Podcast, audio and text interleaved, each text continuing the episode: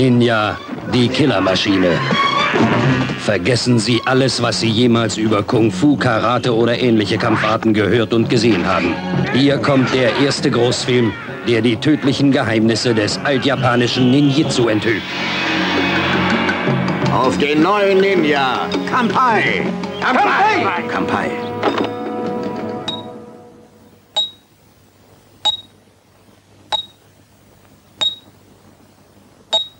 Also was tun Sie dann hier drin?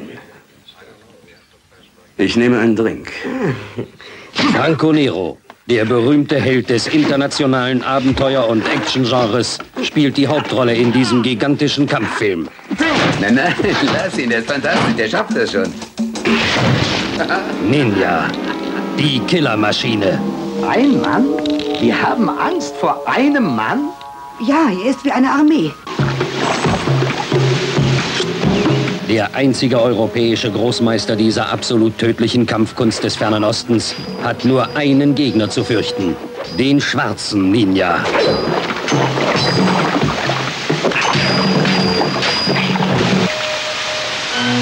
Ein Film, der Ihnen den Atem stocken und das Blut in den Adern erstarren lässt. Ninja. Die Killermaschine. Herzlich willkommen bei der vorerst letzten Folge des ABC des Films, der Show für Unbekanntes, Vergessenes und Nischenfilme mit Patrick Lohmeier. Hallo, hallo. Ja, und Michael Thiersee. Hi, so Patrick, ja.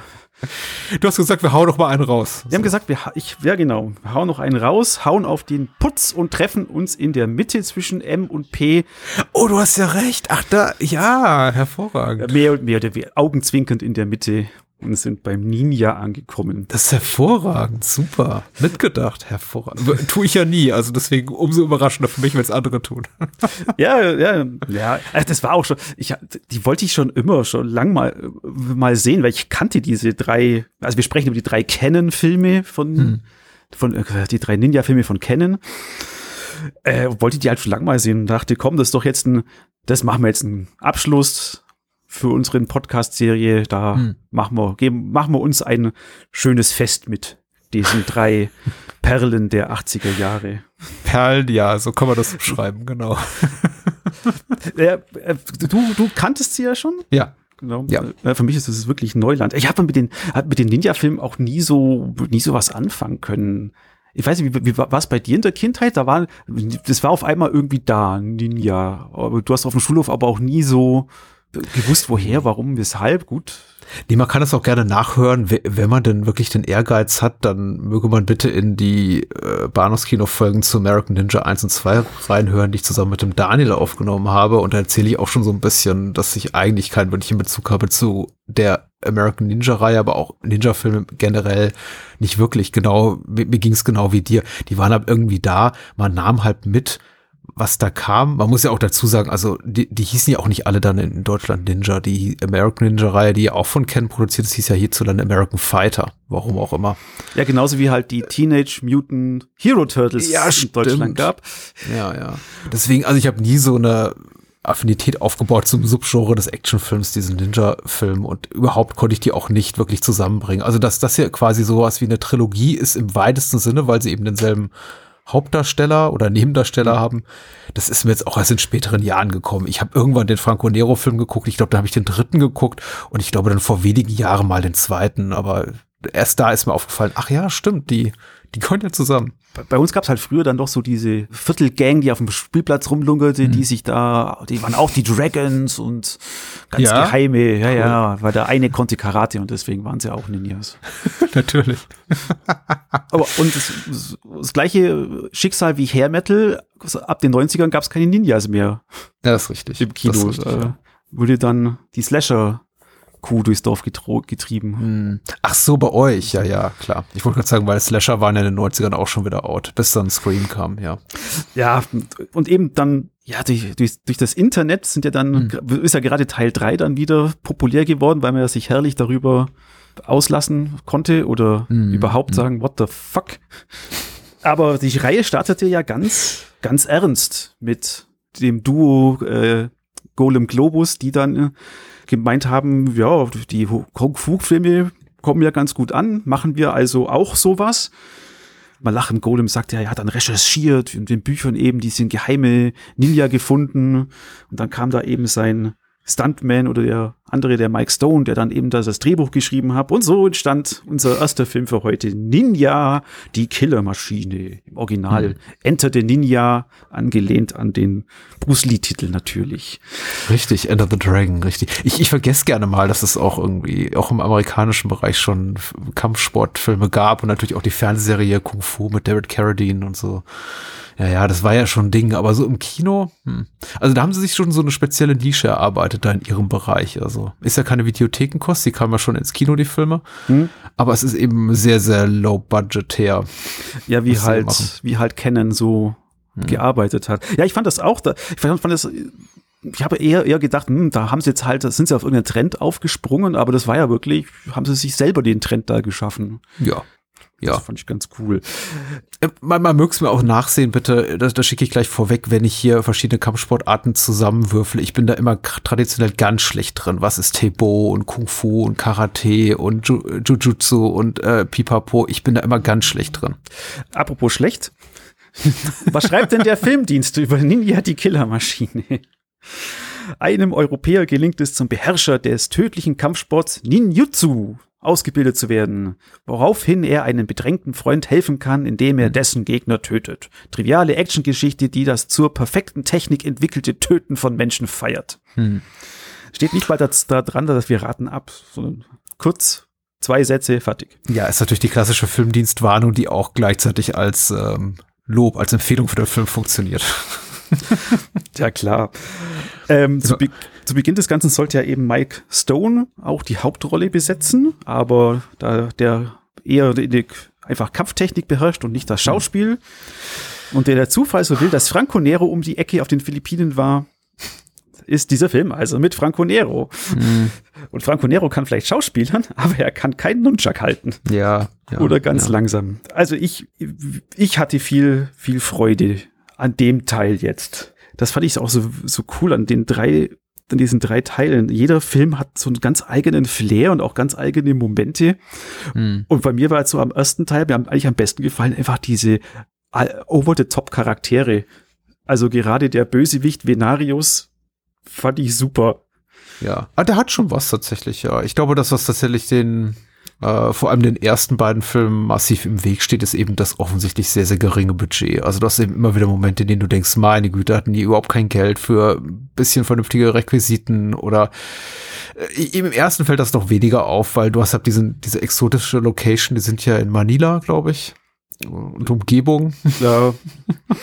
äh, fahren dann auch mal durch so eine Wellblechhüttensiedlung und äh, du hast zumindest, also ich meine, einiges, was du da siehst, sieht nicht unbedingt schön aus, also im Sinne von pittoresk, das ist jetzt irgendwie keine schönen Urlaubslocations, aber du siehst zumindest, ist es nicht in irgendwelchen Hinterhöfen von, von einem Filmstudio gedreht worden. Ja, das ist schön on location. Auch der Showdown ja. in dem Hahnenkampf-Arena hat ja. was. Absolut, es sieht cool aus da drin. Ja, richtig, klar. Aber es ist eben, wie gesagt, ein paar, paar Production Values sind hier noch zu sehen, aber äh, das andere große Problem, was der Film hat, ist, glaube ich, also äh, es gibt eigentlich zwei. Ich glaube, das etwas geringere ist die nicht besonders dynamische Inszenierung von Menachem Golan, der jetzt wirklich kein toller Actionregisseur ist und überhaupt kein guter Regisseur, Punkt. Ja. Und ja, du hast ja bereits angesprochen, Franco Nero ist also ich würde Franco Nero immer verteidigen, tatsächlich sein Schauspiel verteidigen, aber seine Kampfkunst ist gering bis nicht vorhanden. Ja, darum merkt man auch gleich, wenn wieder bei Mike Stone wurde ja wurde nicht unbedingt ent, ganz entlassen aus dem Film, sondern nur als Hauptdarsteller ist er zurückgetreten, aber er war es weiterhin, ist er für die Stunts zuständig und du siehst halt genau, wann Mike Stone im Kostüm steckt und wann Franco Nero im Kostüm steckt. Ja. Eigentlich sieht man nur Franco Nero, sieht man eigentlich dann nur in Close-ups mit seinen Augen und dem Bart, den man immer noch unter der Maske erkennen kann. Mhm. Ja, aber ich finde, also aus der heutigen Sicht, wo du ja schon, schon Trash, wo man, wenn man, wenn man Trash auch liebt und dann mhm. fängt dieser Film natürlich auch so, auch so gleich so genial an, weil ja eigentlich dieses äh, Wort Ninjitsu soll ja eigentlich invisible bedeuten und der erste Shot ist von unserem in komplettem weiß gekleideten Ninja, der versucht, sich vor dem schwarzen und roten Ninja zu verstecken im mhm. Dschungel. Und äh, dann ist es aber eigentlich ja nur diese Trainings, Trainingsmontage Was ich aber auch ziemlich seltsam finde, weil er wirft da ja mit Wurfsternen um sich, die sich in Leutens Gesicht reinbohren und am Schluss sind alle wieder super. Ja, ja, also wieder vollkommen auf den Beinen. Ich habe mich da auch ein bisschen drüber gewundert. Also der Film begeht ja wirklich sehr toll. Also der, der macht da das Beste aus den ähm, Locations, die ihm zur Verfügung stehen und auch irgendwie aus, aus Mike Stones tollen Martial Arts Künsten. Ja, genau, Martial Arts Talenten, Künsten. Macht er das Beste draus finde ich super. 15 fast wortlose Minuten nur mit äh, Leute abmetzeln, also rote Ninjas werden abgemetzelt und dann, ja, war das eben nur ein Training und das äh, ist mir jetzt auch beim zweiten Wiedersehen nicht wirklich, ähm, hat sich mir nicht erschlossen, was, was da genau passiert, weil in meinen Augen bringt er die schon alle um oder verletzt sie zumindest sehr schwer. Ja. War nur eine Übung und dann kommt er in diesem, genau in diesem Dojo an, wo ihm dann sein Meister sagt, hier, du hast den hier ist ja dein Abschluss. Den, genau den Pfad des Kriegers erfolgreich beschritten und hier ist dein, jetzt bist du ein Meister, ein Großmeister oder so. Genau, aber der schwarze Ninja, Hasegawa, hat was dagegen. Sagt, mhm. er ist kein Ninja. Und ah, sehen wir dann zum ersten Mal den Star aller drei Filmen, Sho Kosugi. Mhm. Mhm. Eben, aber der hier nur diese kurze Nebenrolle hat und eigentlich kommt er den ganzen Film bis auf den Schlusskampf ja kaum mehr vor. Ja, das ist richtig. Das hätte ich im zweiten und dritten hat er mehr zu tun.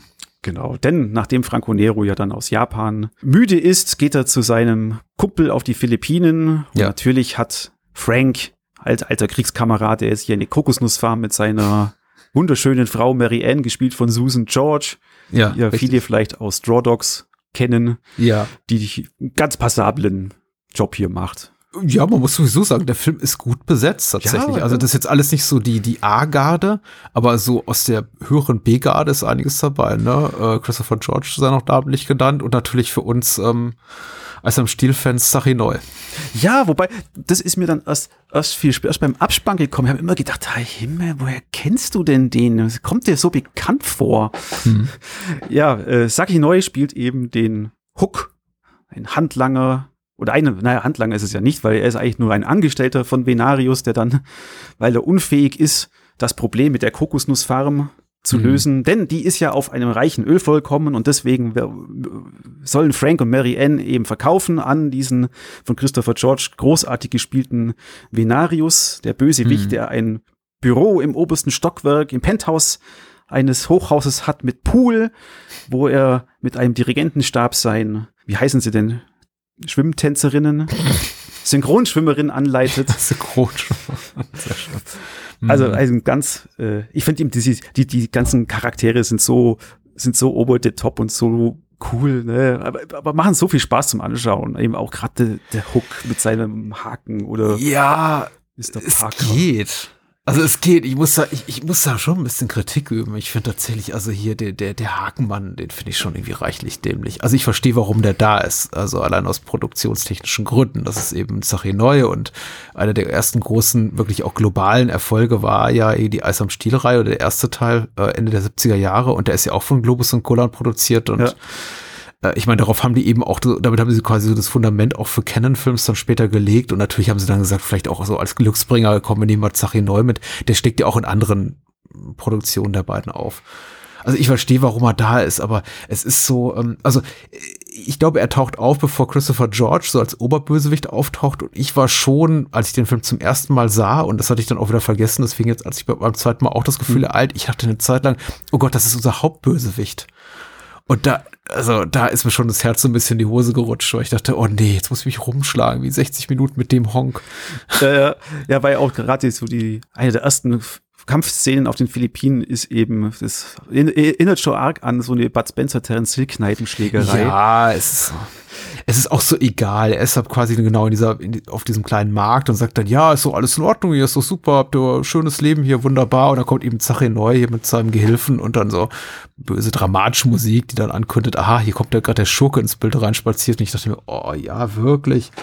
Es ist ja dann naja. später, äh, wird er dann später eben Christopher George Venarius mhm. etabliert mit seinem Handlanger Mr. Parker. Stimmt, ja. Und du, du vermutest da immer auch, auch, so, auch wie, wie, so, wie so ein James Bond-Willen, also dann Saki Neu da in seinem Büro feuert, dass er jetzt irgend so eine Pistole aus dem Gürtel zieht, indem er dann Saki Neu aufbläst und, hm. und an die Decke fliegen lässt und dann sprengt oder so. Du meinst wie Jafet Koto in äh, Live äh, ja. Genau. passiert, passiert aber nicht. Mhm. Denn unser Bösewicht will eigentlich, er will ja immer nur reden. Der auf jeden Fall eben, die Story holpert ja dann so, so weiter. Eben nach der ersten Schlägerei gibt es dann, wird eben dann Mr. Parker geschickt, der dann eben ein Meeting machen soll, wo Franco Nero natürlich dann sofort alle Wachen ausschaltet und ihre Waffen einsammelt, so ganz Mhm. augenzwinkernd. Mhm. Wer, wer hat denn dann diese Idee gehabt? Ah, ja, stimmt, dann war gerade Mr. Parker, wo er dann rausfindet, dass ihm Franco Nero ist ein Ninja. Und wenn Frank ein Ninja haben kann, dann will Venarius auch einen Ninja. Und eben dann Richtig. fliegt ja Mr. Parker wieder nach Japan und dann eben Sho Kasugi als Hasegawa anzuheuern, der dann in, auf den Philippinen zuerst in das Haus von Frank eint, eindringt, Frank dabei tötet Ja. mit einem ganz offensichtlich am Draht hängenden Wurfstern. Ja, ich habe keine HD-Fassung geguckt. Ich glaube, das war ein Glück. Glücksfall in dem Äh, Fall. und äh, äh, Mary Ann wird dann irgendwie gekidnappt und dann muss Franco Nero also wieder in sein verschwitztes weißes Outfit rein, um sie zu retten. Ah, weil, genau, die sind ja auch noch ins Bett gestiegen, die beiden. Ha, Wie Fracodero und Anne. ja, Nein. Ach so, tatsächlich. doch. Ja, ja, ja. So sehr bleibt dieser Film bei mir. ja was aber, was total, äh, total verrückt ist. Die Szene hätte ja auch rausfliegen können, weil, also, A, man sieht nichts, sondern das Einzige, was impliziert wird, ist, was Franco Nero das Licht ausmacht. Aber am nächsten Tag ist alles egal und Frank ist auch wieder alles egal, weil durch die Schlägerei mit den Mr. Parker seinen Gehilfen hat er wieder Lebensfreude und äh, ja, drei Minuten später ist er tot. Ja. Ich glaube, das ist der Teil, bei dem ich auch eingeschlafen bin, tatsächlich. Weil das ist mir einmal kurz passiert. Und ich glaube, das waren dann die fünf Minuten, die ich verpasst habe. Weil ja auch später nie wieder drauf Bezug genommen wird. Ja, nee, Also ich fand überhaupt, ah, ich, ich muss es leider sagen, ich, ich wünschte, ich wäre irgendwie dem Wohl, Wohlwollender dem Film gegenüber und alles in allem habe ich jetzt auch nicht gelangweilt, aber ich habe hier und da das Interesse verloren, bin vielleicht kurz eingenickt. Nach dem Gefühl dritten, fünften, zehnten Vietnam-Flashback war es mir einfach zu viel. Also ich habe schon das Gefühl, die müssen wirklich, wirklich hart ackern, um den Film auf 90 Minuten zu bringen, weil sie im Grunde nicht die, nicht die Story, nicht die Locations, nicht das Ensemble haben, um wirklich die Geschichte zu erzählen, die sie erzählen wollen. Und deswegen hast du eben diese, also es dreht sich unglaublich viel um Cole, das ist die Figur, die Falco Nero spielt, und, und Frank, seinen Buddy und ehemaligen ähm, Mitsoldaten. Und wir erfahren eben über Flashbacks unglaublich viel über deren gemeinsame Vergangenheit, das, die ereilen eben Falco Nero, also Cole immer wieder. Und ich fand das wirklich ermüdend, muss ich ganz ehrlich sagen. Weil Ja, er ja ähm, auch einfach dann aus dem Film rausfällt und im Grunde für die Handlung keine nennenswerte Rolle spielt. Oder überhaupt die gemeinsame Vergangenheit der beiden keine nennenswerte Rolle spielt für das große Finale. Nö, das ist nur Rache, weil halt. Genau, man will Leute in Ninja-Kluft sehen, die sich gegenseitig abmetzeln oder bekämpfen oder wie auch immer. Also das ist so, naja. Ja, auf jeden Fall äh, schleicht sich ja dann Franco Nero da in das Hochhaus hinein Mhm. und tut dort alle Wachen ausschalten, sei es nicht tödlich oder auch tödlich, nur um dann kurz vor Mr. Parker abgeholt zu werden. Oh, sie hätten auch einfach in mein unser Auto steigen können. Ich fahre sie, zu- ich fahr sie zum Chef. Okay. Ja, ja, ja. Und dann wird er eben in diesen Hahnenkampfring zu dem gefahren und wird Franco Nero wird dann noch von Mr. Parker höflichst gebeten, doch bitte noch kurz im Auto zu warten. Er guckt mal, wo der Chef ist, geht rein, kommt wieder raus und äh, sind natürlich alle Wachen tot. Und Franco Nero ist weg. man, man, man muss es sehen, um zum Glauben, diese Szene. Das ist wirklich großartig. Das ist wirklich toll. Und ich glaube, die Art und Weise, wie du den Film, äh, von dem Film erzählst, die, die gibt auch Aufschluss darüber, dass du ihn deutlich, äh, dass er dir deutlich besser gefallen hat als mir. Weil du, du erwähnst nur, nur die Leckerbissen, wohingegen ich eben immer noch so Sachen im Kopf habe, wie die, wie diese Freundschaft, die sich da zwischen Franco Nero und dem alten Mann entwickelt, auf die der Film auch unglaublich viel Zeit verwendet. Das ist übrigens Will Hare, der auch den alten creepy Großvater spielt in Silent Night, Deadly Night. Deswegen, Ach, der ja, ist ja. mir auch vor, vor zwei, drei Monaten schon mal begegnet. Ach, Äh, der, da ist er wieder. Äh, Er habe auch lachen, lachen müssen. Eben. Ja, die seniorige Nebenrolle. Der Typ, dessen Namen dir nicht einfällt, auch von dem du sagst, ach der, der ist doch auch in 324 anderen Filmen drin. Dollars. Mr. Dollars. Mr. Der auf der, stimmt. auf seiner rechten äh, Jackeninnenseite Kreuze verkauft und auf der linken Paulsen. Aber du, ja, du hast ja recht. Das, das Finale ist wirklich toll. Christopher George tut zwar nicht viel, aber ich finde ihn als Schurke auch einigermaßen amüsant. Er ist zwar nicht bedrohlich, er hat auch im Deutschen diese. Hast du den auf Deutsch geguckt? Ich habe ihn auf Deutsch geguckt, ja. Ja, der hat, der hat so mer merkwürdig affektierten sprachlichen Einschlag, mit dem er spricht. Ist doch gro ich fand das so groß. Ja, ja. Ninja. ja, ja, ist so ein bisschen so. Hm. Also das ist wirklich die beste Szene des ganzen Films. Nein, das, der ganzen drei Teile. Ist Ja. Christopher George Todeskampf. der einfach nur in einem Schulterzucken und YOLO-Gesicht endet. Man muss Das es stimmt, gesehen ja. haben. Man muss es gesehen haben. Ja, das ist wirklich schön, muss ich auch sagen. Genau. Ja. und äh, danach sind also nur noch der schwarze und der weiße Ninja übrig. Und ja, dann ist es einfach auch super, weil dann ist es Show Kazuki und Mike Stone, die da Mhm. entfesselt werden und da ihre Kampfkunst zeigen. Ja, es ist eigentlich, eigentlich ein relativ kurzer Kampf. Also ja, tatsächlich, ja. die Ninja-Action ist eigentlich eher davor, wie er wie Franco Nero eben als weißer Ninja da die ganzen Wachen ausschaltet, weil da kommt also wirklich das ganze Spielzeug auch wieder zutage. Natürlich die obligatorischen Rauchbomben, die natürlich sofort jeden verschwinden lassen, der dahinter ist. Äh, Blasrohr, die Wirfsterne, das Nunchuck, was habe ich noch vergessen? Wurfmesser, diese komischen, war, war, war das da, wo er die Nägel, nee, das war im zweiten Teil, wo er die Nägel im Mund hat und einen anspuckt mit den Nägeln. ja, ja, stimmt, ja, ja. Genau. Aber diese Nägel kommen auch vor und ja, und der Schlusskampf ist einfach mit, ja, mit Schwertern und Speeren und Mhm. spektakulär, aber kurz etwas. Ja, das stimmt auf jeden Fall, ja. Genau. Ja, ja. dann ist unser schwarzer Ninja Hasegawa tot. Und Mary Ann hätte doch ganz gern, dass Cole bei ihr bleibt. Doch Cole sagt nur, er muss sich einen, weit, einen neuen Krieg suchen. Geht dann zum Airport, sieht dann wieder äh, unseren Hook, Ja. Zacki neu. Und was hat er, was hat er dann gesagt? Ah, bei manchen Menschen macht es ihm Spaß zu töten. Und dann guckt er in die Kamera und zwinkert und Freeze Frame und das Ja. ist unser Film. Ich mag den Freeze Frame am Ende. Und ich glaube tatsächlich auch Zachi Neues äh, nicht wirklich ein ernsthafter Kritikpunkt, dass ich ihn jetzt hier so rausgenommen habe als Figur, die ich nicht so spannend finde. Das ist einfach, ich glaube, wenn man Zachi Neu auch nicht kennt als als Stickerchen aus dem Eis am Stiel-Film, dann ist es auch alles nicht so schlimm, weil er verschwindet ja relativ schnell auch wieder und macht dann Platz für Christopher George als wirklich im Oberbösewicht. Aber ja, du hast eben mit, du hast es absolut richtig beschrieben und der Film hat ja auch seine Reize, ga- ganz objektiv betrachtet. Die, die, die Action am Ende ist auch einigermaßen kompetent, auch wenn ich, wie, wie, wie gesagt, ich, ich finde, dass wirklich Golam äh, großer, guter Action-Regisseur ist, ist okay. Aber wir haben eben halt zwei Hauptdarsteller mit Franco Nero und Christopher George, die überhaupt nichts zur Action beitragen. Und andere müssen eben die Action erledigen. Und das ist so ein bisschen, also, Ja, vor, vor, vor allem bei dem einen, bei dem einen Kampf ist es auch, wo die Arbeiter wieder zur Farm zurückkommen und dann eben gleich der größte Zeitvertreib ist natürlich Hahnenkampf und Ja. dann und dann kommen die Bösewichte und da sieht man halt so deutlich, dass es nicht Franco Nero ist, der da kämpft. Mhm. Äh, Der Typ hat ja auf einmal längere Haare. Ja, das ist- deutlich. Es überschreitet halt so eine Schmerzgrenze. Das war, ist ein bisschen erinnert mich das an die, an die späteren Moorbonds, ähm, View to Kill, Octopussy oder so, wo man eben wirklich auch merkt, also der, der, äh, Roger Moore ist noch nicht mal mehr an die Sets gefahren, an die, an die Locations gefahren. Also der war nie irgendwo in den Alpen oder so, wo die da mit Willy Bogner und Co. da die, die Schießstunts gedreht haben, sondern den haben sie wirklich einfach nur, haben sie nur, nur die Close-Ups von einem Greenscreen oder Bluescreen abgefilmt und das war also der erste Punkt in meiner Kindheit und Jugend, wo ich dachte, naja, jetzt macht es aber keinen Spaß mehr. Also wenn sie sich noch nicht mal die Mühe machen zu kaschieren, dass er einfach überhaupt nicht beteiligt war an der Action der Hauptdarsteller, Äh, es ist doof. Also das haben sie ja in, in Teil 2 besser gelöst. Das haben sie im Teil 2 besser gelöst, äh, zu dem wir auch gerne jetzt kommen können, weil äh, da spielt eben Shokosuke die Hauptrolle und äh, er ist eben der wahre Star. Er war auch schon der heimliche Star des ersten, jetzt ist er der tatsächliche Star. Ja, äh, auf jeden Fall, äh, Enter the Ninja 1981 war ein Riesenerfolg.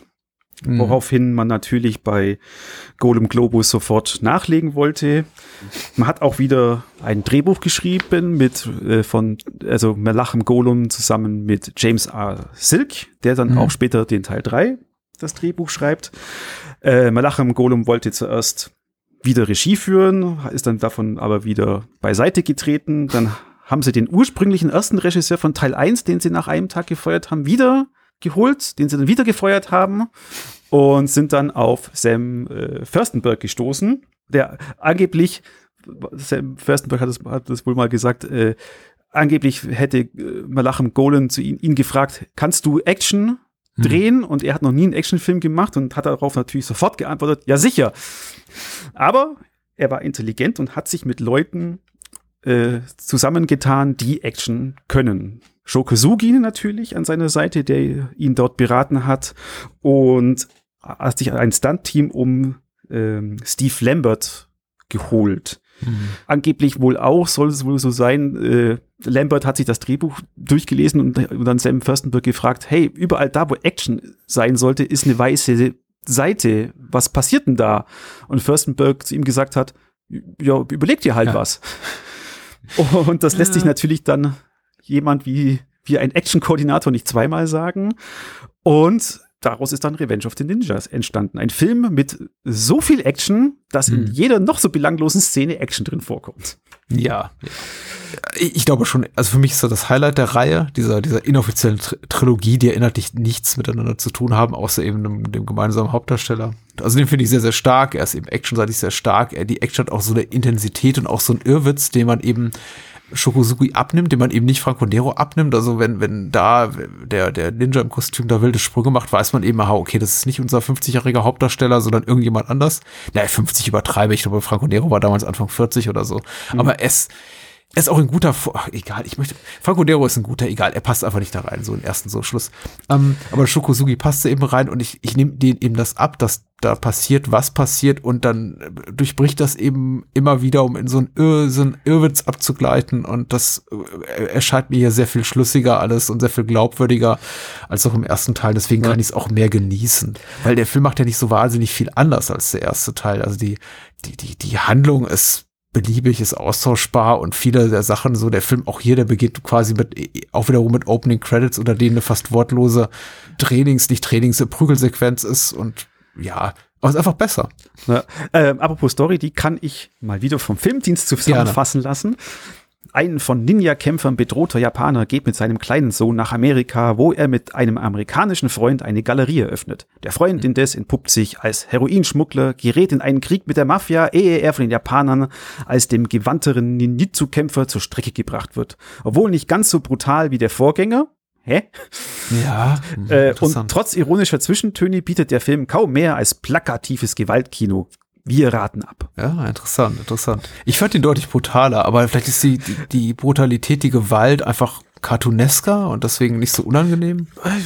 Keine, keine Ahnung. Also er ist schon, er geht schon ans Eingemachte zum Teil am Schluss. Ich glaube, Jugendliche heute lachen darüber über sowas. Also damals waren das für uns ja noch böse Filme, als wir beide jung waren oder jünger waren oder in jugendlichem Alter. Aber heute guckt man sich das wahrscheinlich an, denkt sich, ja, gähn, das habe ich in jeder Vorabendserie mittlerweile. Aber Ja, äh, äh, ich meine gleich auch der Anfang, wo du gesagt hast, in dem Anfang wird also Shokuzugis komplett die Familie, also mit kleinem Ja. Kind, Gewürfstern, ge erdolcht, äh, erwürgt. Also so, wenn man wenn, wenn man so ein Kind einen Wirfstein in den Kopf, Kopf wirft, ja, das war, war im Vorgänger nicht so. Ja, ja. Also der Film hat mich sehr verwirrt, weiß ich doch, als ich ihn zum ersten Mal sah. Und wie gesagt, ich bin als letzten gesehen innerhalb dieser Reihe und ich war schon so ein bisschen, ich fragte mich schon, wohin soll das Ganze gehen, weil erstmal geht's so los wie der erste Teil. Du hast im Grunde wieder diese, die Sequenzen, in einfach Leute miteinander kämpfen und ausge, äh, und, und getötet werden. Und dann kommen eben genau die, die ganzen Frauen und Kinder um und das ist alles sehr brutal und sehr unangenehm. Und dann kommt eben Shokosugi da rein, reingegrätscht und bringt ab dieses sehr, sehr, diesen Irrwitz da rein und fängt Pfeile mit Händen und Mund und Oh ja, ja, ja, ja. ist schon toll. Plötzlich ist er dann aber mit dem Sohn in Amerika und trainiert ihn nur, um dann so ein sexy Workout folgen zu lassen mit Kathy, die was von ihm will, aber vielleicht auch nicht, nicht, ich weiß es nicht. Die dann böse ist, aber auch nicht. Ja, auch nicht genau. Ich fragte mich dann doch, weil sie ist ja liiert mit seinem Geschäftspartner, der sich dann eben als er später als der Baddie entpuppt, oder? Aber sie Ja, ist ja, eben genau. auch auf Shokosugi scha- scharf. Ja, es war, für, äh, ge- war für mich genauso verwirrend Ja. am Anfang. Und er, er will das nicht, weil er hat ja so eine Ninja-Integrität, also irgendwie der heilige Code der Ninja oder wie auch immer. Er sagt so, nein, nein, nein, wir trainieren. Und, und sie so, oh. ja. Naja, gut. Oh, wie du mich gerade auf die Matte gelegt hast. Hm. Und dann kommt auch noch die Oma vorbei. Stimmt, ja. Äh, Stimmt. Ach so, ja, stimmt, die hat auch überlebt. Hm. Ja, die, die hat nicht nur auch überlebt, sondern Sam Feistenberg wollte einen Fi- Actionfilm machen mit 50% Action. Und das eben, wie, wie ich es vorhin schon gesagt habe, sieht man, weil wirklich jede kleinste, eben wie diese kleinste Szene, dieses Training mit Ashley wird auch eine Wahns eine minutenlange Action-Szene, dann Hm. der kleine Sohn kriegt eine Action-Szene, in dem er erwachsene Leute Stimmt. äh, puncht und mit dem, mit dem Fußschwinger auf die Matte schickt. Die Oma macht Backflips. Ja, fand ich auch gut. Zwischendrin ist dann noch der, der, der Lieutenant, der dann auch so einen Kollegen auf der Wache, also auf der Polizeiwache was sagen will. Und in jedem anderen Film ist es halt einfach, wäre es ein Lockerroom-Gespräch oder so. Nein, in unserem Fall ist es so, der äh, Lieutenant Dime befragt den anderen, während der gerade Kung Fu den anderen Leuten beibringt und dann auch kämpft. also so ist dieser ganze Film. Ja. Ich weiß gar nicht, wie viel. Jetzt fällt gar nicht mehr so die Hälfte der Action-Szenen ein, was es da so gab. Ach, es gibt unglaublich viel. Du hast ja, du hast ja recht, Sam Fürstenberg, der übrigens, das war eine gute, gute Anlage, Geldanlage, strategische Anlage, also eine gute Entscheidung, einfach der Herren Cola und Globus mit ihm zusammenzuarbeiten, weil der hat ja gefühlt jeden zweiten Canon-Film der letzten, der nächsten fünf Jahre inszeniert. Der hat ja hier die, die American Boogaloo, äh, Electric Boogaloo Electric Bull- gemacht genau. und äh, Break, die Breakin, Breakin, so hieß es. Ja, Breaking Two, Electric Boogaloo, die, die American Ninja Filme, ich glaube zumindest die ersten beiden mit, Ja, mit Dudikoff und ein, einiges mehr.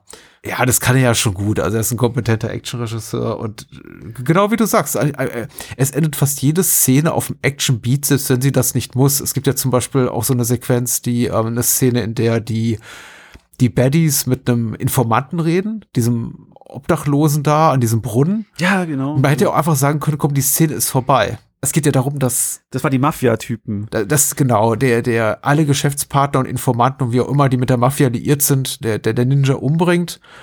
Und das hätte man eben auch anders lösen können, aber du kriegst ab diesen unglaublich langgezogenen, diese Slow-Motion-Einstellungen, in denen er in den Brunnen stürzt und nein! Und es ist einfach jede Situation, die sich irgendwie dafür bietet, Gewalt oder Action oder Gewalt und Action zu zeigen, wird auch dafür genutzt. Ja. Finde ich gut. Stimmt, das so war das genau. Der Geschäftspartner tut ja die äh, Heroin in die Puppen schmuggeln und hat das schon bezahlt und will aber sein Geld dann von der Mafia, die das Geld aber erst irgendwo holen muss, angeblich. Dann Ja. wollen sie ihn aber doch bescheißen und dann trötet er dann doch alle nacheinander in gnadenloser Ninja-Action. Stimmt. Die Handlung ist fast unnötig komplex, muss man sagen. Also sie funktioniert ja sogar, sogar auf zwei Ebenen, deshalb quasi ne, sein Geschäftspartner, der eigentlich Baddie genug ist, noch mit anderen Baddies zusammenarbeitet, also mit so Mobstern.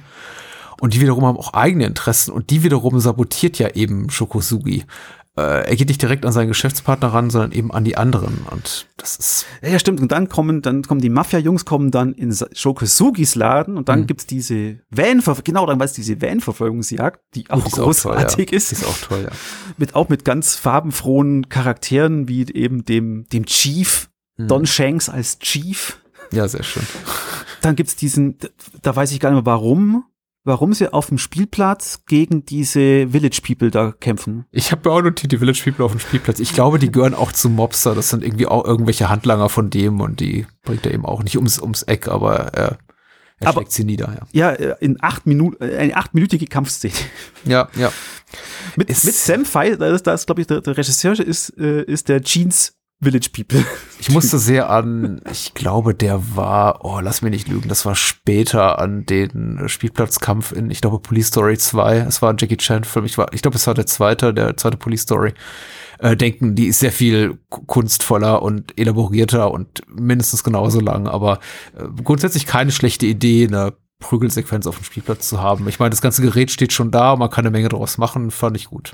ja, Production Value. Nee, nee, wirklich. Ich glaube auch, die haben einfach, die haben jetzt, ist es nicht so reizvoll, was die Locations betrifft. Das hatte ich ja bereits beim ersten gesagt, der zweite, weil er spielt eben einfach nur in einer, in, in einer City.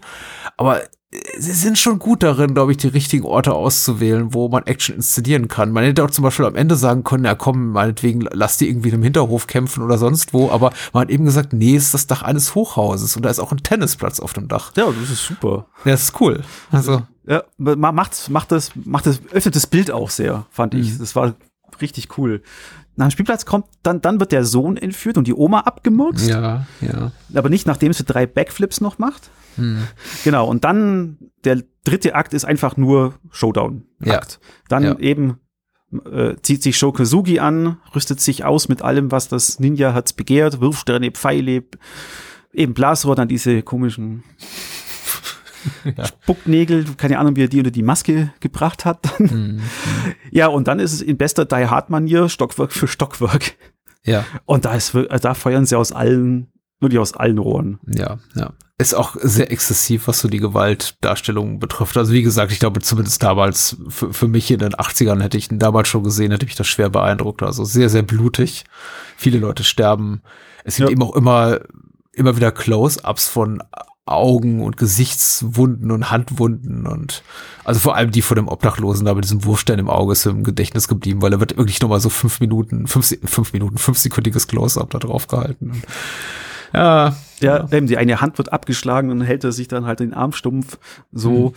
Auf jeden Fall geht es dann zum Showdown und es ist klar, dass sie haben es auch diesmal auch besser gemacht. Also äh, Keith Vitali, der den Dave, seinen Partner ja spielt, stimmt, ja. der ko konnte ja genauso wie Franco Nero nicht diese Kampfsachen machen. Also Ja. es hat es dann Steve Lambert übernommen und er und Sho Kazugi, nachdem sie ja eh schon die ganze Action entworfen haben, konnten da, also das ist eine Körperlichkeit, die fand ich überragend. Das war eben, da waren Profis am Werk und du siehst es einfach auch auf, auf dem Film. Das ist das, was, was, was ich dir vorhin noch sagen wollte, genau, wo wir vorhin noch über Franco Nero, eben diese Körperlichkeit fehlte. Du Ja, kannst zwar zeigen, hey, hier soll Franco Nero drunter sein, aber du hast das schon, schon einfach vom, vom, vom, von der Körpersprache, von den Bewegungen ab- gemerkt, nee, das ist jemand komplett anderes. das ist richtig, ja. Und eben hier, hier meint es ja besser, weil eben sie tun ja nie Keith Vitali zeigen, wie er ohne Maske kämpft, sondern hat immer diese Maske auf und dann Mhm. ist es einfach Steve Lambert drunter. Und du nimmst es aber halt ab, dass es dann der andere ist. Ja, ja. Nicht das, nicht das Problem wie beim Es gibt ja auch Stunts, die man leichter dubeln kann, muss ich sagen. Es gibt ja natürlich, ich meine, wir haben uns nie, wir, wir haben uns nie die Frage gestellt, wenn äh, Arnold Schwarzenegger in irgendeinem 80er Actionstreifen von der Brücke runterspringen muss oder auf dem fahrenden Auto hängt, äh, dann, dann ist das natürlich sein Stunt-Double, aber das lässt sich ja relativ leicht immer dubeln, weil ich glaube, der Körper da nicht so im, im, im Mittelpunkt steht des Geschehens, sondern einfach eher das Szenario als Ganzes. Also irgendwie das fahrende Auto, da hängt eben irgendwie ein Körper drauf. Wohingegen eben bei Martial Arts, da steht eben, ist eben das Fokus des Interesses auf den, auf den Bewegungen der Protagonisten, die wir da beobachten. Und dann ist es unglaublich schwierig, diesen Bruch da mitzumachen von, aha, da ist Franco Nero und hängt irgendwie auf, auf dem Markt in Manila rum. Und in der nächsten Szene ist er eben der angeblich derselbe Typ, der dort im Kostüm steckt. Und du merkst, es ist einfach nicht derselbe Körper, der darunter steckt. Also das ist, der bewegt sich völlig anders. Und, und vor allem, wenn auch dein Anspruch eben ist, kein, äh, kein Taken 3 Schnittmassaker anzurichten, Stimmt, ja, ja. um dich überzeugen zu wollen, dass jetzt ja hier wirklich Liam Neeson über diesen Zaun springt. das eben, stell dir vor, zum Beispiel bei äh, Once Upon a Time in China 2, Donnie Yen gegen, gegen Jet Li, dass dann hier mit Schnitten, äh, eben es ist nicht Donnie Yen und Jet Li, sondern ihre Stunt-Double, aber du musst immer mit Schnitt auf das Gesicht von Jet Li, wie du das ja glaubst, dass er das ist. Das wird das ganze, den ganzen Film ruinieren. Ja, ja. Und das war eben der Anspruch ja auch bei Revenge of the Ninja. Durchgängige Action. Und die Action ist toll, ja, ja. Es gibt ja am Ende noch so einen Stunt, äh, wirklich tollen Stunt, wenn Cho, das ist die, die Rolle, die Shokosugi spielt, hier vom Hochhaus fliegt. Also das ist äh, tatsächlich, also, ich, die, offensichtlich hat sich da wirklich, wirklich jemand in Gefahr begeben für diesen Stunt und das ist dann schon be beeindruckend. Ja, äh, das habe ich auch gelesen. Eben äh, Steve Lambert. Also es gab, es gibt einen Stunt, wo einer das Hochhaus hochklettert. In der Totalen, man sieht, da ist ein Typ, der klettert das hoch und eben eine Szene, wo der Ninja von Hochhaus zu Hochhaus mit einer Seilrutsche rüberfährt. Und ähm, Steve Lambert sollte den Stunt machen und das Licht wurde schon schlecht und es wurde halt gedrängt, hey komm, die wollen die Szene machen. Und Steve Lambert hätte es fast gemacht, ohne davor zu testen, bis eben dann Don Shanks, der Chief, der da auch wohl Safety Advisor war, gesagt, nee, nee, nee, nee, nee, du hängst jetzt da erstmal einen Sandsack hin und guckst mal. Und das ist, was ist passiert? Sandsack hingehängt, Seil ist gerissen und Sandsack fiel 30 Meter in die Tiefe. Von daher war schon, naja, Golem Ja. Globus, möchte nicht wissen, was da noch so am Set abgegangen ist. Ah. Nee, also das Finale ist, ich wollte gerade sagen, entschädigt für alles, aber ist natürlich Quatsch, weil der ganze Film ist sehr, sehr unterhaltsam. Er hat eben nicht diese ganzen Längen, dadurch, dass eben immer wieder Action reingrätscht, um die Situation zu retten. Also selbst wenn mal so ein Punkt kommt, an dem ich denke, ja, dieser ganze Handlungsstrang mit den Mobstern und dadurch, dass es eben die, die Tatsache, dass sie da eben so ein quasi Memorabilia-Handel haben, so mit japanischen Antiquitäten und das ist ja alles so, dieses ganze Geschäftliche interessiert mich eigentlich nicht die Bohne, aber dadurch, dass eben so alle drei bis fünf Minuten einfach eine Actionsequenz kommt, ist es ziemlich egal. Also es hält mich immer bei Laune. Du hast nicht so längere Abschnitte wie im ersten Teil, wo einfach actionseitig nicht viel passiert. Und dann, Dafür äh, fand ich es aber, da hast eben im ersten Teil hast du einfach nur die farbenfroheren Charaktere, die du halt Ja, ja, hier, hier nicht hast. Da hast du, also gerade, da war ein- einfach nur diese, diese Village People Gang und jetzt die Don Shanks Gang da, aber die haben keine fünf Minuten, das sind fünf Minuten da und das war's. Und es gibt eben eine, also es gibt eben eine spürbare äh, Steigerung auch der Qualität der Action. Äh, jetzt nicht, dass die, die Action re relativ schlechter aussieht zu Beginn, das meine ich jetzt nicht mit Qualität, aber die Art und Weise, wie sie gezeigt wird, sie wird einfach immer abstruser und das ist das, was ich mit Irrsinn oder Irrwitz meinte. Also am Ende haben wir wirklich so eine, ja, äh, feuert Dachu irgendwie eine Feuerattacke los auf seinen Gegner und wir haben diese Ah, ja, ja, Blutfontäne und das ist fast schon so ein bisschen wie Mortal Kombat auf dem Hochhaus. Also das ist schon ga ganz schön irre einfach. Stimmt, stimmt das Feuer aus dem Arm. Oder wo kommt denn das jetzt her? ja, eben. Also sie, fe- sie feuern alles ab, was das Ninja, Ninja Versandkatalog hergab. Wie, wie heißt der, der, Da- Dave, das ist hier Lieutenant Dave oder der Cop, ne? Das ist der, Dime hieß der. ja genau, Virgil Dime, äh, Virgil Dime, Virgil Fry als Lieutenant Dime hier, ja, der hat auch einen tollen Abgang. Also das ist auf jeden Fall schon so der, au- auch für mich ein toller Moment gewesen, wenn er so dieses, Oh scheiße, was, ähm, wa- was war denn das? Ich kann, daran kann ich mich jetzt gar nicht mehr erinnern. Also Laut nee, wenn er stirbt, wenn er stirbt, dieses äh, lass mich zurück, du musst ohne ohne mich in den Endkampf gehen. Äh, ich bin nicht mehr zu retten, aber äh, ich, ich bin in Gedanken Ach, bei dir. Und du hast ja, diese ja, ja, unglaublich ja, ja, äh, prätentiös pathetische Szenen zwischen den beiden und die ist wunder wunderschön, so richtig schön, auch ein bisschen Bromance so kurz vor Schluss. Also. Ja, stimmt. Das, ach, das ist ja Weil auch das haben wir ja gar nicht erwähnt. Cho wird ja engagiert von der Polizei, damit er sie unterstützt bei der Ermittlung dieser, also Ver Verbrechen, Verbrecherermittlungen, wie auch immer. Genau, weil du bist Japaner und Genau, wegen seines japanischen. Backgrounds. Genau. Sie wissen, da kommt irgendjemand aus Japan, ist da eingeflogen worden, um da allerlei ähm, böse Dinge zu tun und er ist wahrscheinlich irgendwie der einzige Japaner da in L.A., der ihnen einfällt. Oder Salt Lake City, wo sie wirklich gedreht haben. ja, richtig, richtig. Ja, aber auf jeden Fall, es war ein enormer Hit mit über 13 Millionen nur in den US-Kinokassen Mhm. für ein Budget von ne, 700.000. Tatsächlich, so Oder? billig war der. 700.000, ja. Wow. Das ist nicht viel Geld. Nee. Das ist heute nicht viel Geld, das war damals nicht viel Geld. Also nicht für die Produktion. Also allein die Szene, wo er da, wie gesagt, an diesem Schlauch da vom Hochhaus runterhängt, meine Güte. So ein bisschen den, den Stunt vorwegnimmt, den sie dann äh, fünf, sechs Jahre später in Die Hard gemacht haben. Nicht schlecht, nicht schlecht. Ja. Aber eben, weil das ja so ein großer Erfolg war, im Jahre 1983, musste natürlich gleich für Nachschub gesorgt werden. Auch wenn man, man muss- man muss es aber man muss es allerdings sagen, also äh, Teil 3, die Herrschaft der Ninjas, wurde vor Breakin gedreht, wurde aber erst nach Breakin in die Kinos geschoben, wegen äh, Lucinda Dickey, Ja. zu der wir jetzt eben kommen. Ninja 3, die Herrschaft der Ninjas. Patrick, was sagst du dazu? Äh, ich, mag, ich mag den sehr gerne. Ich finde es sehr interessant, was sie, also sie haben ja immer so, man muss sagen, sie waren ja eher so ihren, ihren Stamm, äh, Schauspielern, Regisseuren, Schauspielerinnen, wie auch immer, also ihrem Stammpersonal immer sehr treu. Und ich finde es sowieso interessant, so zu sehen, dass sie gesagt haben, ach hier, Shokosugi, mit dem machen wir jetzt lauter Filme. Sam Furstenberg, das wird unser Go-To-Regisseur für, für die preiswerte Action. Ach, guck mal hier, Lucinda Dickey, die ist doch super in Breakin.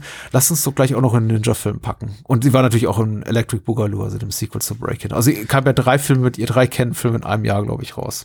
Und sie haben ja sogar, sie haben ja sogar, sie haben ja einen Fünf-Picture-Deal mit ihr gehabt. Ja. Also nicht nur eben dann sollte Breaking 3 sollte dann kommen und sie sollte in Quartermain Oh. mitspielen. Hat sie aber Glück gehabt, dass sie nicht in dem war. Weil Ja. Quartermain ist schlechter als, also äh, sowohl die Breaking-Filme als auch hier Ninja 3 sind besser, finde ich, als Quartermain. Äh, aber sie hat dann sel selber gesagt, hey, fünf Filme in einem Jahr? Nee. Hm. Nach Teil, nach äh, Breaking 2 ist Schluss.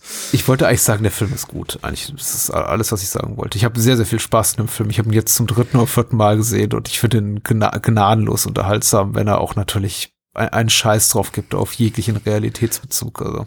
Ja, also ich habe mir gestern erst noch, noch, noch einfach nur, nur niedergeschrieben, das ist, glaube ich, das dämlichste und zeitgleich das unterhaltsamste, was ich seit langer Zeit gesehen habe. Ja, das stimmt schon. Ey, weil, what the fuck? Ich fasse mal zusammen. Ich wollte sagen, der Film was der ist Filmdienst begeistert. sagt. Der Filmdienst ist super begeistert. Als eine Frau in Arizona einem sterbenden japanischen Ninja-Killer, der zuvor unzählige Polizisten massakriert hat, zur Hilfe eilen will, ergreift der Todgeweihte durch seine übersinnlichen Kräfte von ihrem Geist Besitz, um mit Hilfe ihres Körpers seine sinnlosen Morde weiterzuführen. Eine spekulative Aneinanderreihung von Gewaltszenen als Pseudorituale, die zudem unverhohlen für das Faustrecht plädieren. Wir raten ab. Dieses Adjektiv spekulativ, das ist doch tatsächlich nur in Filmdienstrezensionen zu finden. Das äh, benutzt kein anderer Mensch auf dieser Welt. Niemand. Behaupte ich jetzt mal. Ja. Spekulativ, ja. Ja, al- al- also diesmal ist der Anfang, fand ich so großartiges, das großartige Highlight des Ganzen. Denn ähm, oh, was waren es, 24 Polizisten, z- drei Bodyguards, ein Wissenschaft, ein angeblicher prominenter Wissenschaftler und seine Frau werden Opfer des äh, erbarmungslosen Ninja-Killers auf einem Golfplatz, äh, der auch noch per Hand ein Golfkart hochheben kann. So mächtig ist dieser. Das ist noch nicht, das ist noch gar nicht alles. Der kann ja noch viel mehr. Der kann tausend, tausend Kugeln entweder widerstehen oder ausweichen. Dann kann er sich, wenn er eine Rauchbombe wirft, blitzschnell in den Boden bohren. Ja. Mehrmals. Und ja, und kann dann seinen Geist eben auf unsere Telefontechnikerin Christi übertragen, gespielt eben von Lucinda Dickey, die natürlich auch noch eine Top-Aerobic-Lehrerin ist und sich von keinem was sagen lässt und auch überhaupt nicht mit Polizisten ausgeht, was sie mehrmals in dem Film die ersten zehn Minuten sagt, um dann in Minute zwölf in den Polizisten auszugehen. Ich find's lustig, wir gehen ab äh, direkt von einer Szene an der Seite von Cop Billy, in dem sie da, mit dem sie da im Cabrio oder im Auto sitzt, äh, in, in dem er sagt, ja, I'm sick and tired of you hating cops und so. weil Moment, Moment, das geht ja erstmal los. Erstmal auf der Polizeistation greift, äh, tut Ja. er sie ja un, ungefragt anbaggern, Ja. angreifen, hey, hier, willst du einen Drink? ja, Und sie ihm tausendmal sagt, nee, will ich nicht. Und, der dann, und, sie, und sie dann überall stalks, bei ihrer Aerobik auftaucht, sie anruft daheim, äh, eben uneingeladen, und sie dann, und sie aber dann die Schusspe hat, sie im Auto noch anzupöbeln, weil sie ihm zum fünften Mal sagt, dass sie nicht mit ihm ausgehen will. Aber und das- dann das- in der ne, nächsten Szene Tomatensaft über ihre Brüste zum Richtig. Weil das ist ja der entscheidende Faktor, der sie dann dazu veranlasst zu sagen, so, hm, vielleicht kann der doch was, der Billy.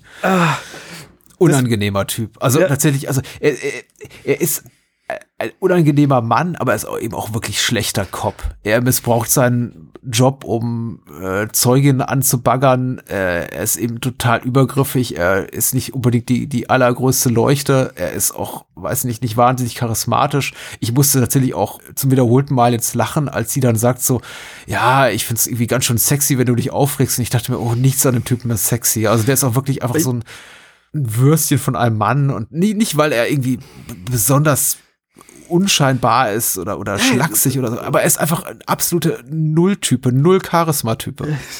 Und es rafft es noch nicht mal, dass seine Freundin von dem Ninja wohl übernommen worden ist. Hm.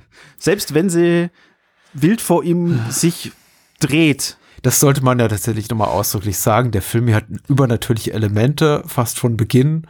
Und das haben eben die vorherigen beiden Teile nicht, auch wenn sie da immer schon so ein bisschen mit liebäugeln, also Stichwort ähm, Fe- Feuerattacke da zum Ende des ersten Teils, aber es gibt jetzt wirklich ganz offensichtliche übernatürliche Elemente. Das teasert auch schon so das Filmplakat an. Ja. Das sieht alles so ein bisschen nach Roboter-Ninja aus, aber er ist ja offensichtlich kein Roboter oder Android, aber es ist alles, äh, der kann eben der schwarze Ninja Sachen machen, der von David Chung gespielt wird, die, die kein normales menschliches Wesen machen darf. Ja, und vor Äh, allem macht, macht und, kann. und vor allem James R. Silk war ein ganz deutlicher Fan von Poltergeist. Ja, ja.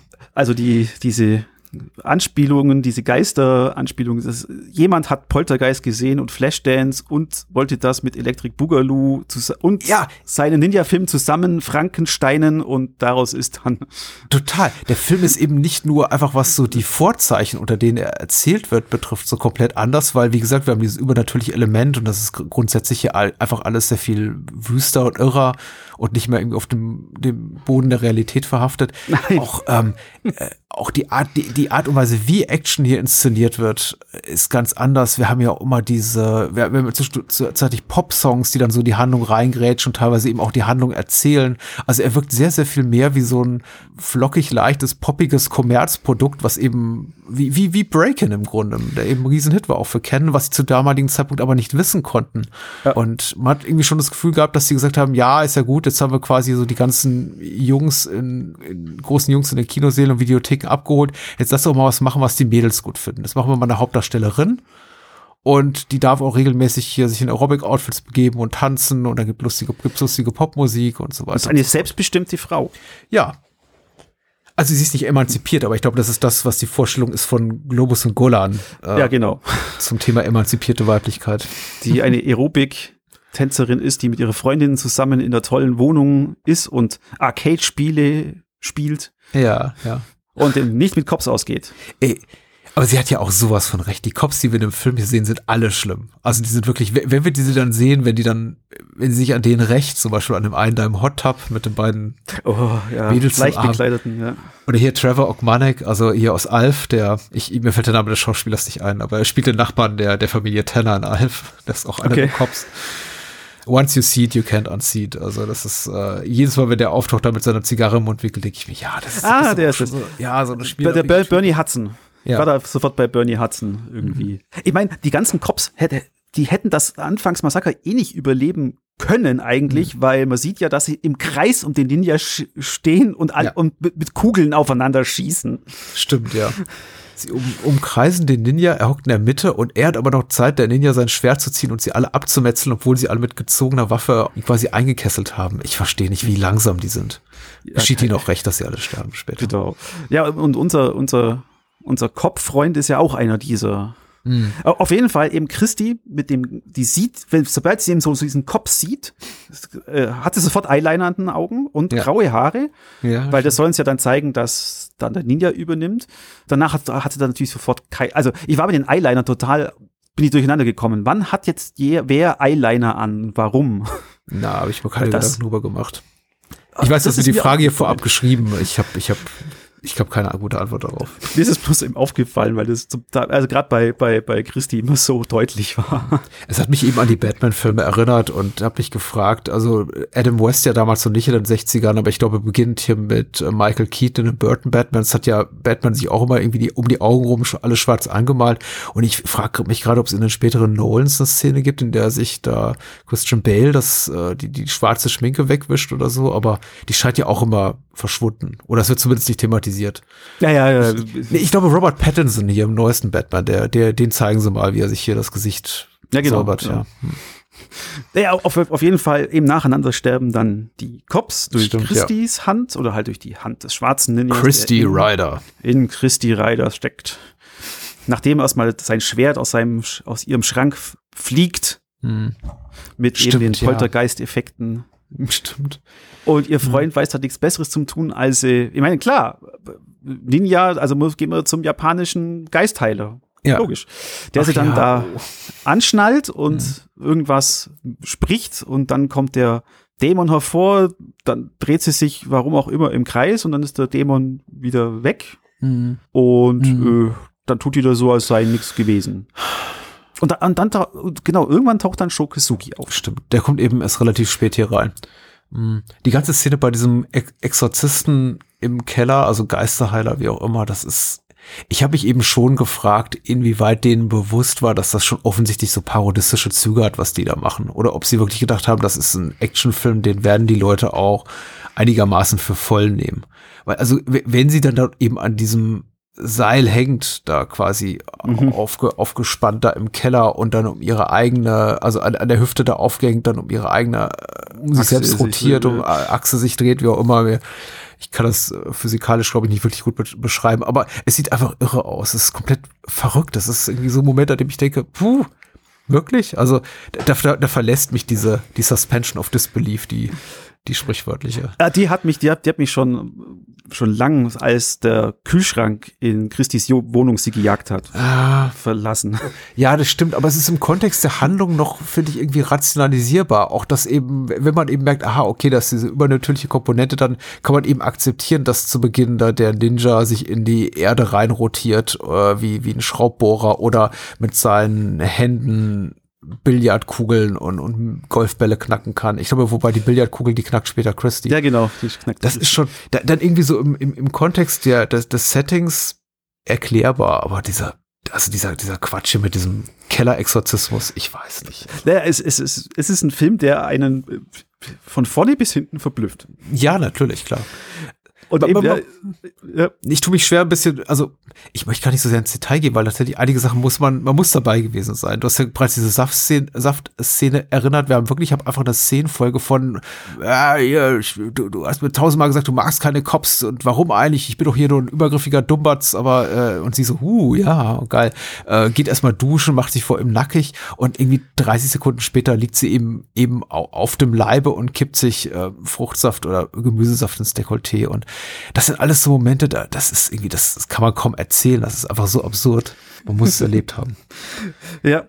Und was, was passiert denn jetzt nochmal? Ich glaube, die haben gestern geguckt und ich weiß noch nicht mehr, was nach, nach dem Exorzismus passiert. Sho Kosugi ta äh, taucht auf und sagt, ihr müsst dann in unseren Tempel kommen. Ja, genau, du musst mit der Frau und dem Schwert in den Tempel kommen. Genau. Also bis dann passiert ja eine ganze Menge. Wir haben diese, äh, sie, sie rächt sich nach und nach in allen Cops und es wird immer durch so kleine Flashback-Momente eingeführt. Also wir haben immer und immer wieder auch die teils gleichen Einstellungen von dem schwarzen Ninja, der eben zu Tode stürzt, beziehungsweise von Cops, die auf ihn schießen. Genau, ja, stimmt. Ja. Genau, und dann, ey, da, da, da, auch wieder, wieder eben, da ist der, der, unser Boyfriend Cop ist einfach so doof, da weiß Mhm. er schon, da weiß er schon, was Sache ist und, und er sagt dann, und Joe Kosugi sagt ihm ja, bitte bring das Mädel und das Schwert hin Mhm. und er macht einen alten Scheiß. Hm. Er lässt sich da dann auch noch, dann, im sie entwischt dann. Ja, ja, ja. Also der Film wird so, also komischerweise hat er sein Pulver zu dem Zeitpunkt nach meinem Gefühl so ein bisschen verschossen Ja, und dann wird er konventioneller.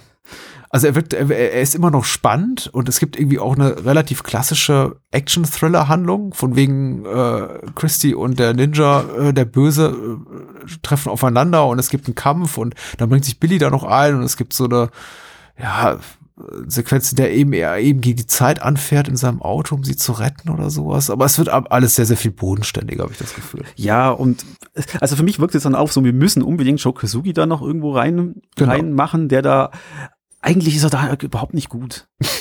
Ich, glaube, das war auch so, also er, er hat den Film ja auch wohl sehr abgelehnt, dass da eine weibliche Hauptrolle Hm. sei, war da, wo- also und ist da wohl mit Gollum Globus ja auch aneinander gerannt. Darum ist es, war es ja auch sein letzter Film für die. Ja, Und, und ich, und ich meine, ich meine, gut, das ist jetzt wahrscheinlich, weil ich es jetzt halt weiß, dass da was war, aber ich meine, man, man spürt das auch auf der Leinwand, dass er Mhm. da eigentlich da ist, nur um Shokusugi zu sein und am Schluss will er muss er natürlich den Ninja töten, weil nur ein Ninja kann ein Ninja töten. ja, ja. Dann dreht er sich um und sagt, es ist vorbei. Ja, also die Art und Weise, wie diese Filme offenbar produziert werden, da, das, das Schöne ist ja an diesem Film, du kannst richtig spüren, sehen am Filmbild, wie die entstanden sind. Du weißt einfach, die haben Shokosugi für drei Drehtage nur gehabt, die haben Lucinda Dickey gesehen und gesagt haben, gesagt, oh, guck mal hier, die ist jung, die ist unerfahren, lass sie uns gleich mal irgendwie so einen Knebelvertrag für fünf, fünf, fünf, für fünf Filme, Entschuldigung, reinstecken.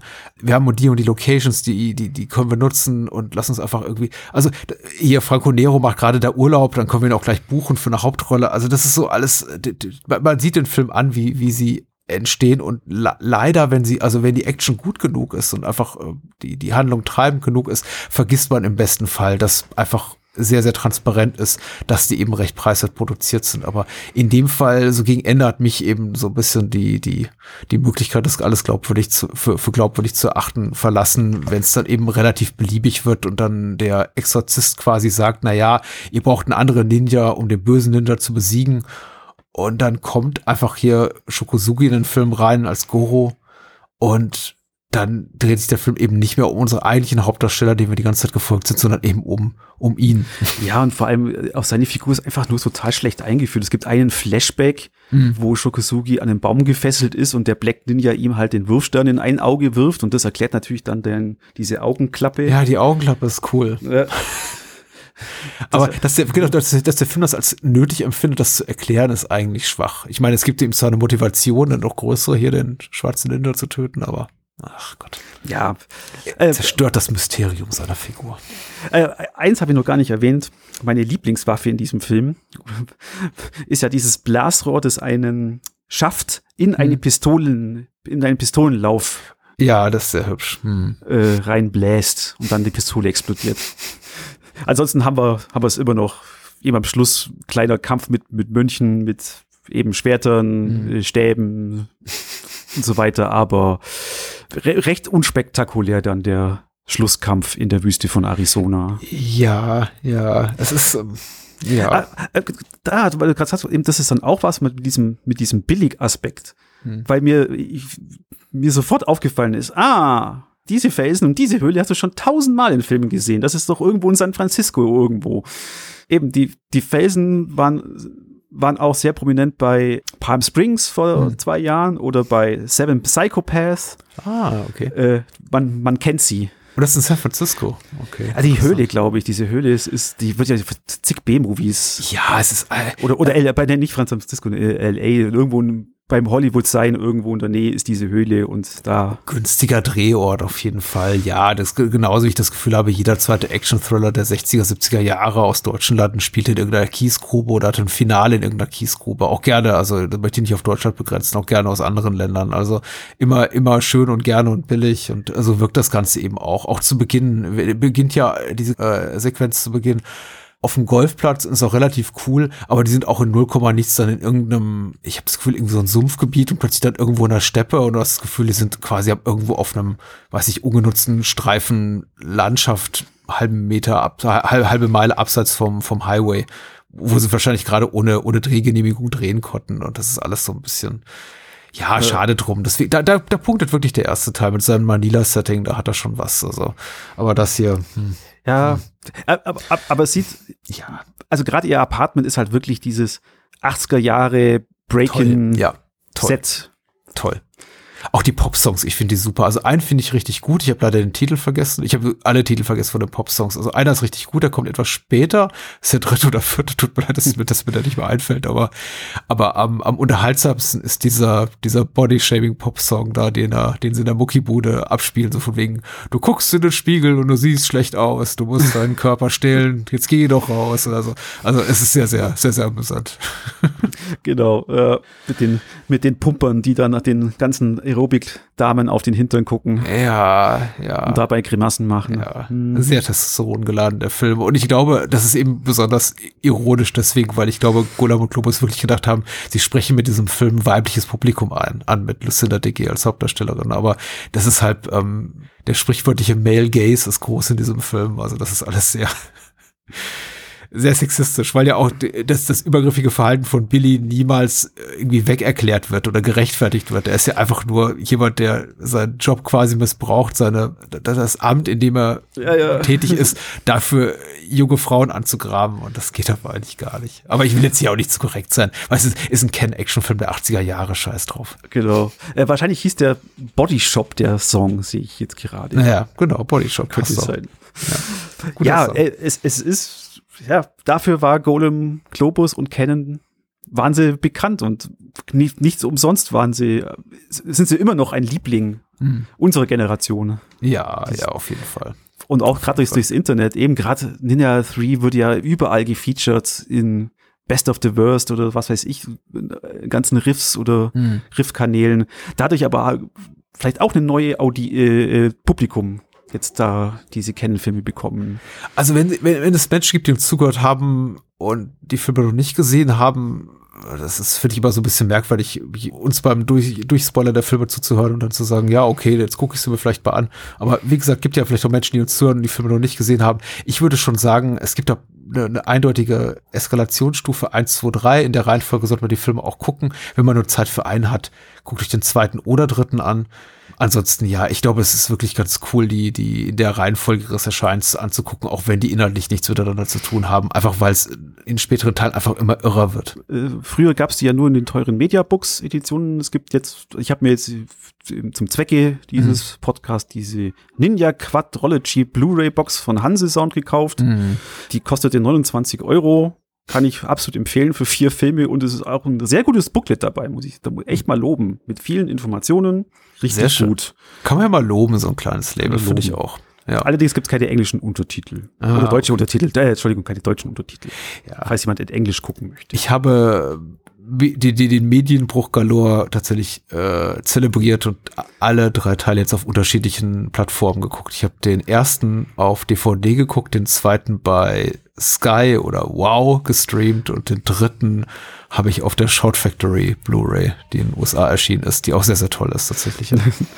ah, stimmt, über die deutsche Synchro könnt, könnte ich ja auch noch was sagen. Da mhm. darf man äh, nichts so Hochwertiges mhm. erwarten. Das ist so eine typische Schnodder-Synchro. Ja. Hat schon auch seinen Charme. Man, man, muss wissen, auf was man sich da einlässt. Okay. Das muss man sich eh bei den Filmen. Also wenn man, man muss wissen, dass man sich auf keine Oscar-Filme einlässt, sondern auf Canon B-Movie Trash. Ja, ja. Unterhaltsamer Canon B-Movie Trash. Das Trash kommt von dir, nicht von mir. Achso, ja. Ich, mit Trash meine ich es eben liebenswerterweise. Ja, natürlich. Und falls ihr von unserem Patrick noch nicht genug habt, Ja. folgt ihm im Bahnhofskino bitte, Ach so. denn das ABC des Films macht erstmal Pause jetzt. Macht erstmal Pause, ja, richtig. Dankeschön.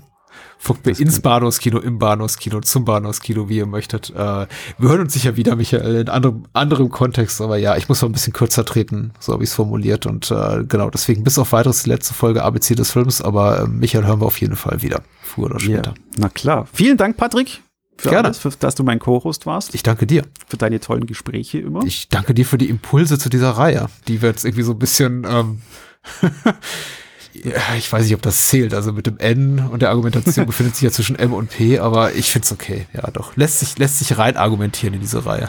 Genau, als glorreicher Abschluss. Genau.